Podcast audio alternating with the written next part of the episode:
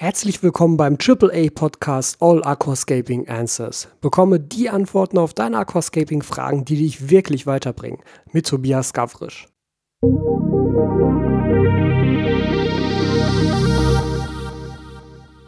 Herzlich willkommen bei Folge 4 des AAA Podcasts, wieder mit mir, Tobias Gavrisch von Aqua Owner und heute mit einer Frage von Kai. Und Kai fragt, ich bin am Zweifeln, was für eine Filterung ich mir für das nächste Becken konfigurieren soll. Habe alle deine Videos zum Thema Filter und Filtermedium gesehen. Stehst du immer noch zu der Meinung, dass in einem Pflanzenbecken bzw. Garnierenbecken nur Schwämme rein müssen? Laufen die Becken nicht stabiler mit ein wenig Biomaterial?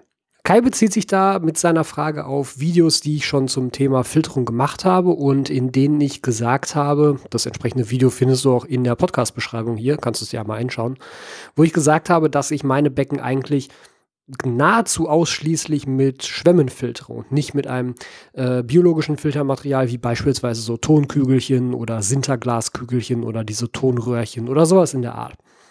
Und die Frage bezieht sich jetzt natürlich auch so ein wenig darauf, was ein Schwamm, den ich dann einsetze, in der Lage ist zu filtern und was so ein Biomaterial in der Lage ist zu filtern.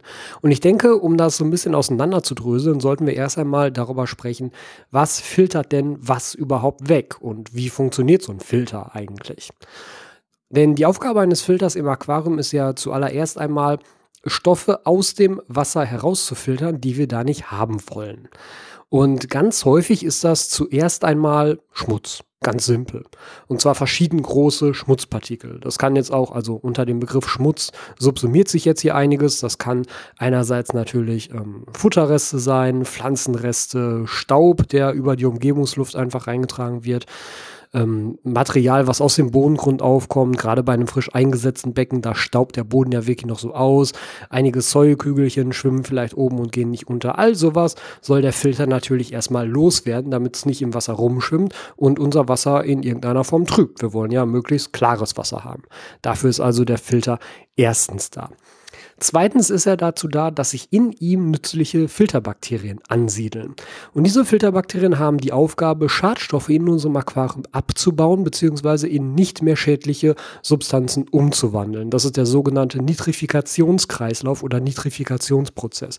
Darüber wird es eventuell nochmal eine eigene Folge geben, wenn dazu konkret mal Fragen auftauchen. Ich will den ganzen chemischen Prozess jetzt aber nicht hier im Podcast behandeln. Generell um das kurz zu fassen, sollen aber die ganzen Bakterien, die sich dort ansiedeln, in aller Linie Schadstoffe, meistens in Form von Nitrit bzw. Ammonium und Ammoniak, im Becken umwandeln in nicht mehr schädliche Stoffe wie Nitrat oder direkt komplett abbauen. Das können diese Bakterien zum Teil. Und diese Bakterien sind sesshaft, das heißt, sie schwimmen nicht irgendwie frei im Wasser herum und filtern da fröhlich vor sich hin, sondern die sitzen irgendwo fest und filtern halt alles, was an ihnen vorbeischwimmt. Wobei filtern ja auch eigentlich das falsche Wort ist, denn die Bakterien ernähren sich ja von diesen Stoffen und die nicht mehr giftigen Stoffe sind dann die Abbauprodukte der Bakterien, also sozusagen die Ausscheidungen der Bakterien.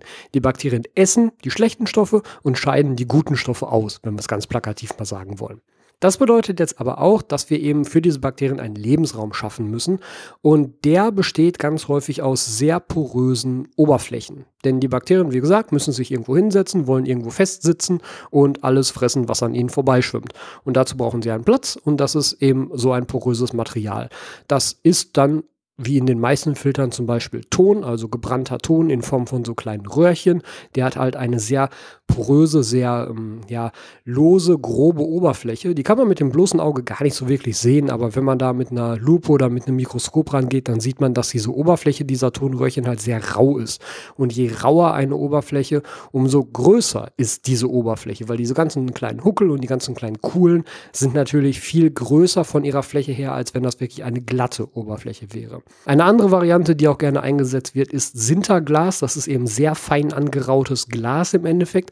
Und das hat eine noch größere Oberfläche als diese Tonröhrchen, ist also im Zweifel effektiver als Filtermaterial, weil sich dort auf dem gleichen Volumen mehr Bakterien ansiedeln können. Das heißt, die Effektivität eines solchen Filtermaterials hängt halt damit zusammen, wie groß ist seine Oberfläche und wie viele Bakterien pro Volumeneinheit können sich dort ansiedeln. Desto stärker und effektiver kann dieser Filter eben Giftstoffe filtern, ganz einfach. Bei Schwämmen passiert das auch. Ja, also auch Schwämme, ganz normale Filterschwämme oder Filterwatten oder Filtervlies, auch dort siedeln sich solche Bakterien an. Es passiert halt nur nicht in ganz so großer Menge wie auf speziell dafür hergestelltem Material. Heißt nämlich dann auch im Umkehrschluss, wenn ich sage, ich filter ein Becken nur über Schwämme und nur in dem Fall ja quasi mechanisch. So ganz wahr ist das nie. So eine Filterung ist nie ausschließlich mechanisch, weil auch in den Schwämmen können sich eben Filterbakterien ansiedeln und auch dort kann eben ein Abbauprozess stattfinden, der Giftstoffe abbaut. Das ist also schon mal Punkt eins. Das heißt, eine Filterung nur über Schwämme ist nie nicht biologisch, sondern ein gewisser Teil biologischer Filterung findet auch dort statt. Es ist nur nicht ganz so massiv, wie wenn man explizit Filtermaterialien einsetzt, die dafür gedacht sind. So, da hätten wir also schon mal den ersten Punkt. Der zweite Teil deiner Frage, Kai, war ja, laufen die Becken nicht stabiler mit ein wenig Biomaterial?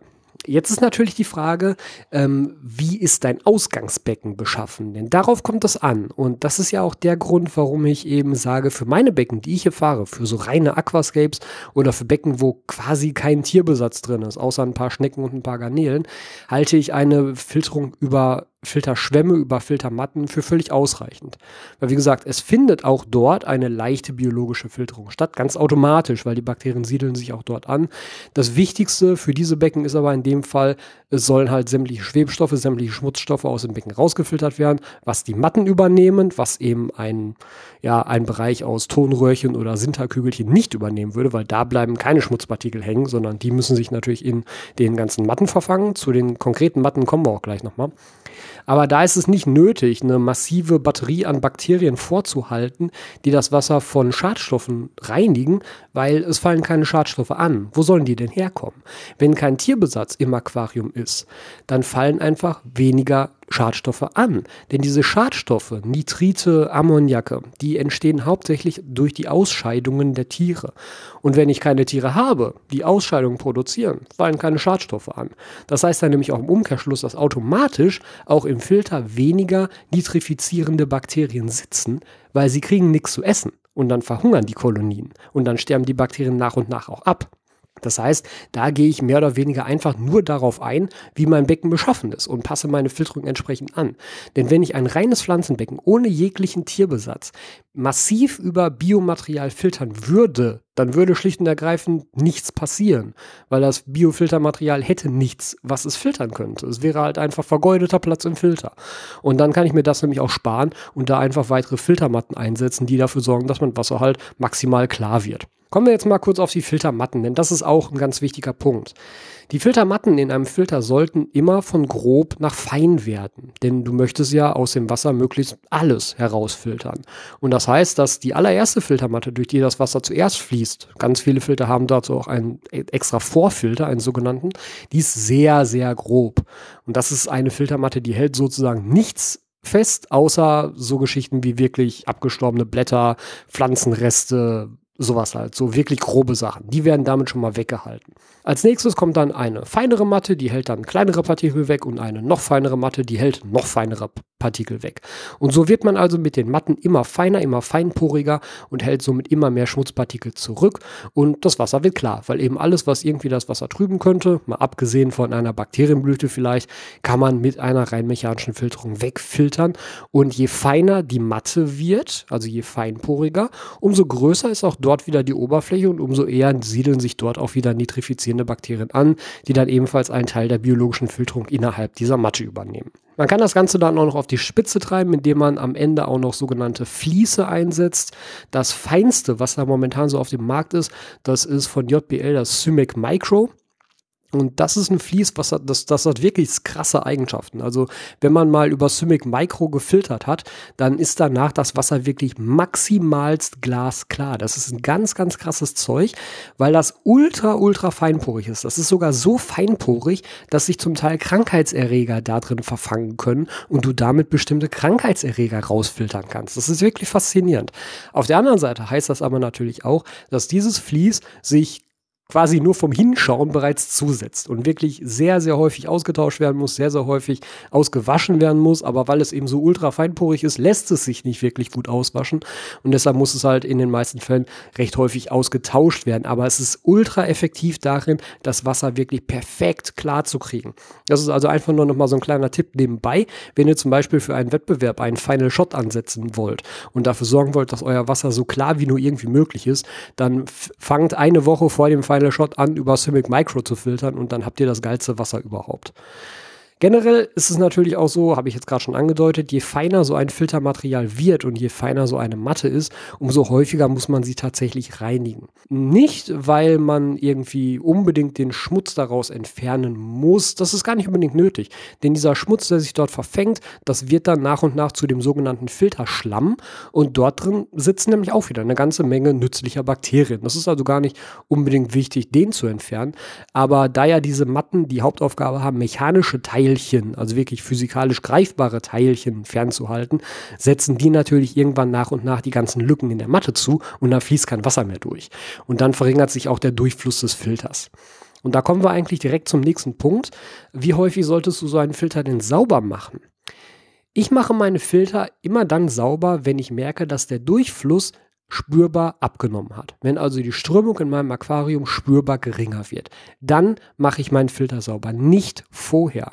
Ich mache den nicht irgendwie regelmäßig alle drei Monate sauber oder alle acht Wochen oder irgendwie sowas, sondern ich mache ihn dann sauber, wenn ich merke, die Strömung in meinem Aquarium lässt nach. Denn wie gesagt, in diesen ganzen Rückständen, da bilden sich auch weiterhin nützliche Bakterien, die wir durchaus haben wollen. Und das würden wir halt so ein bisschen verhindern, wenn wir das Ganze regelmäßig sauber machen. Ich habe, um ganz ehrlich mit euch zu sein, die Filter, die Außenfilter in meinen Aquarien, die hier stehen. Das heißt einmal im 120F, einmal in dem Terra 60 in der Wabikusa Wall und auch in dem ehemaligen ENAC-Becken, was ich ja auch über einen Außenfilter betreibe. Ich habe diese Filter noch nie gereinigt während einer Laufzeit. Das 120F steht jetzt ungefähr fünf Monate. Der Filter wurde noch nie gereinigt. Das ehemalige ENAC-Becken, also das Layout, was davor drin war, das stand, glaube ich, vier Monate. Der Filter wurde nie gereinigt. Das ähm, Wettbewerbsbecken selbst, mit dem ich beim ENAC war, stand ein halbes Jahr. Der Filter wurde nie gereinigt. Also es ist nicht unbedingt nötig, so einen Filter häufig zu reinigen. Und vor allem eben nicht, wenn ihr nur mechanisch filtert. Ähm, und dann eventuell einen guten Vorfilter habt. Also der hält tatsächlich eine ganze Menge Schmutz weg, der ansonsten die feineren Matten zusetzt, so dass man sie dann reinigen müsste. Den Vorfilter kann man dann ab und zu mal durchspülen. Der ist aber eben auch so grob, dass dort ohnehin keine Bakterien sitzen würden. Den könnt ihr eigentlich, wenn ihr wollt, alle paar Tage durchspülen. Das ist überhaupt kein Problem. Wenn ihr das macht, wenn ihr euren Filter reinigt, würde ich euch immer empfehlen, reinigt nicht alles gleichzeitig, sondern wenn ihr meinetwegen einen Filter mit zwei oder drei Filterkammern habt, dann reinigt immer nur eine Filterkammer pro Woche.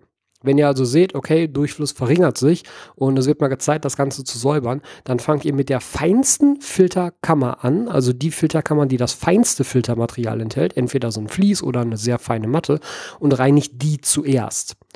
Und dann lasst ihr den Filter erstmal wieder eine Woche in Ruhe. Und dann in der nächsten Woche könnt ihr die nächste Filterkammer reinigen und dann die nächste Filterkammer reinigen. So tastet ihr euch da langsam vor. Reinigt nicht alles gleichzeitig, denn damit holt ihr natürlich wirklich das Maximum auch an nützlichen Bakterien aus diesem Filter raus.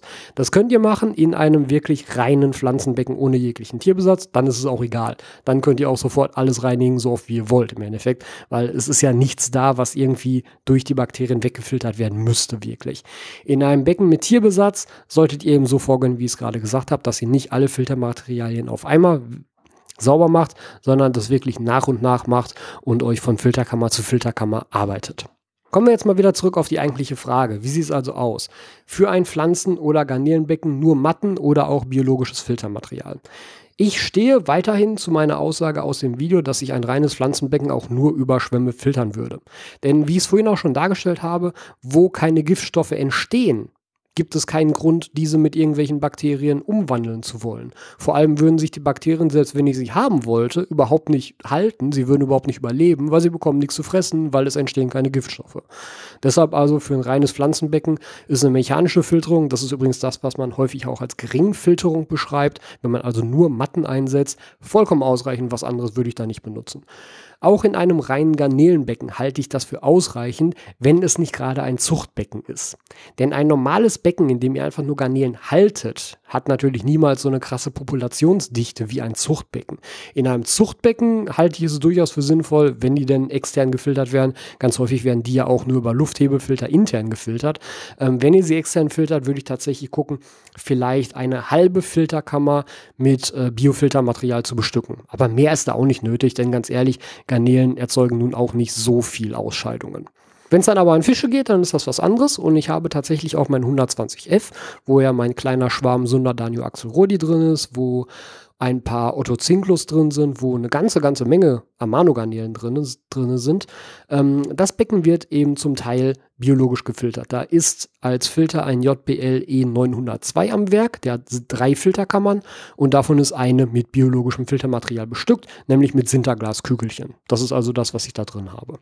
Ich habe auch im Beta-Becken, also in dem äh, Dua Aqua 30, was ich als Betascape aufgesetzt habe, auch da habe ich biologisches Filtermaterial mit im Einsatz, allerdings nicht zwangsläufig deshalb, weil ich denke, dass dieser eine Fisch so dermaßen viel Ausscheidung produziert, dass das nötig ist, sondern weil ich da ein Material eingesetzt habe, was die Härte und den pH-Wert absenkt. Die Tiere brauchen ja eher saures Wasser, eher weiches Wasser und da setze ich als biologisches Filtermaterial das Aquario Neo Air Soft ein, was ein Material ist, alles, was eben, wie der Name schon sagt, das ganze Wasser softer, also weicher machen soll. Deshalb habe ich das damit im Filter. Nicht, weil ich unbedingt eine große Masse biologischer Filtermaterialien brauche, sondern weil ich über das Filtermaterial Einfluss auf die Wasserwerte nehmen will. Das ist natürlich ein Punkt, den du dir überlegen musst, wenn du in deinem Aquarium selbst wenn es nur ein reines Pflanzenaquarium ist, in irgendeiner Form einen dauerhafteren oder größeren Einfluss auf die Wasserwerte nehmen willst, dann kannst du das häufig erreichen, indem du entsprechende Materialien dem Filter hinzufügst. Auch beispielsweise, wenn es um Schwarzwasser geht. Ne, dann kann man ja über Torf filtern, um das Wasser halt sehr sauer zu machen und eben durch, mit Huminstoffen anzureichen, halt ein typisches Schwarzwasserbecken zu erzeugen. Und diese Torfpellets, die werden natürlich auch im Filter untergebracht, weil es macht keinen Sinn, die jetzt irgendwie mitten ins Becken zu schmeißen. Sieht blöde aus und funktioniert nicht richtig, weil es muss ja Durchfluss stattfinden. Das muss ja umspült werden. Und da ist eben der Einsatz im Filter genau der, der sinnvoll ist. Und dann fügt man sowas eben auch als Material in den Filter ein. Das erfüllt dann halt einen konkreten Zweck. Es erfüllt halt automatisch den Nebenzweck, dass dort eine, ein Material eingebracht wird mit einer großen Oberfläche, auf dem sich wieder Bakterien ansiedeln können. Aber der Hauptzweck in dem Fall ist halt eine gewisse Wirkung zu entfalten. Ähnlich ist es zum Beispiel mit dem Sichem Purigen. Das ist ja ein sehr, sehr besonderes Filtermaterial mit ähm, ja, Seacam sagt unangefochten hoher Kapazität, was ich auch so bestätigen würde tatsächlich. Also es ist ein Filtermaterial, was wirklich in der Lage ist, alles rauszufiltern, also allen Scheiß. Ne? Aktivkohle ist da ja schon sehr, sehr gut drin, aber was Aktivkohle zum Beispiel nicht schafft, ist eine Wasserfärbung zu entfernen. Nicht eine Trübung. Trübung ist kein Problem. Trübung kriegt man relativ schnell weg. Aber eine Färbung, wie sie zum Beispiel entsteht, wenn ihr Wurzeln in das Wasser einbringt und dadurch eben Huminstoffe abgegeben werden und Tannine abgegeben werden und das Wasser dann so bernsteinfarben färbt. Das Wasser ist ja immer noch absolut glasklar, aber es hat jetzt eine Farbe, es ist nicht mehr farblos. Und Sikhem Purigen als Material ist halt in der Lage, selbst sowas zu entfernen, um wirklich wieder absolut klares, farbloses Wasser zu bekommen. Das ist also noch ein Tipp als Filtermaterial, wenn ihr Probleme habt, ähm, einfach durch viel Wurzelholz zum Beispiel eine Färbung des Wassers zu haben, die ihr nicht haben wollt, dann holt ihr euch so ein Säckchen Seachem Purigen und packt das auch mit in den Filter. Das hat dann eben auch eine entsprechende Wirkung, aber es dient nicht als biologisches Filtermaterial, an dem sich Bakterien ansiedeln können. Ja, soviel zum Thema Filtermaterialien. Ich hoffe, das konnte dir weiterhelfen, Kai. Und ähm, wie gesagt, ich stehe immer noch dazu. Ein Pflanzenbecken oder ein reines Garnelenbecken ist völlig ausreichend, das nur über Schwämme zu filtern. Wenn Fische mit dabei sind, wenn ein stärkerer Tierbesatz mit dabei ist, dann würde ich auch ein biologisches Filtermaterial hinzuziehen, weil dann entstehen halt vermehrt Giftstoffe durch die Ausscheidungen der Fische, die dann im Filter abgebaut werden müssen. Und das funktioniert mit einem biologischen Filtermaterial halt einfach besser, weil sich dort mehr nützliche nitrifizierende Bakterien ansammeln können, als wenn es nur über Schwämme passiert.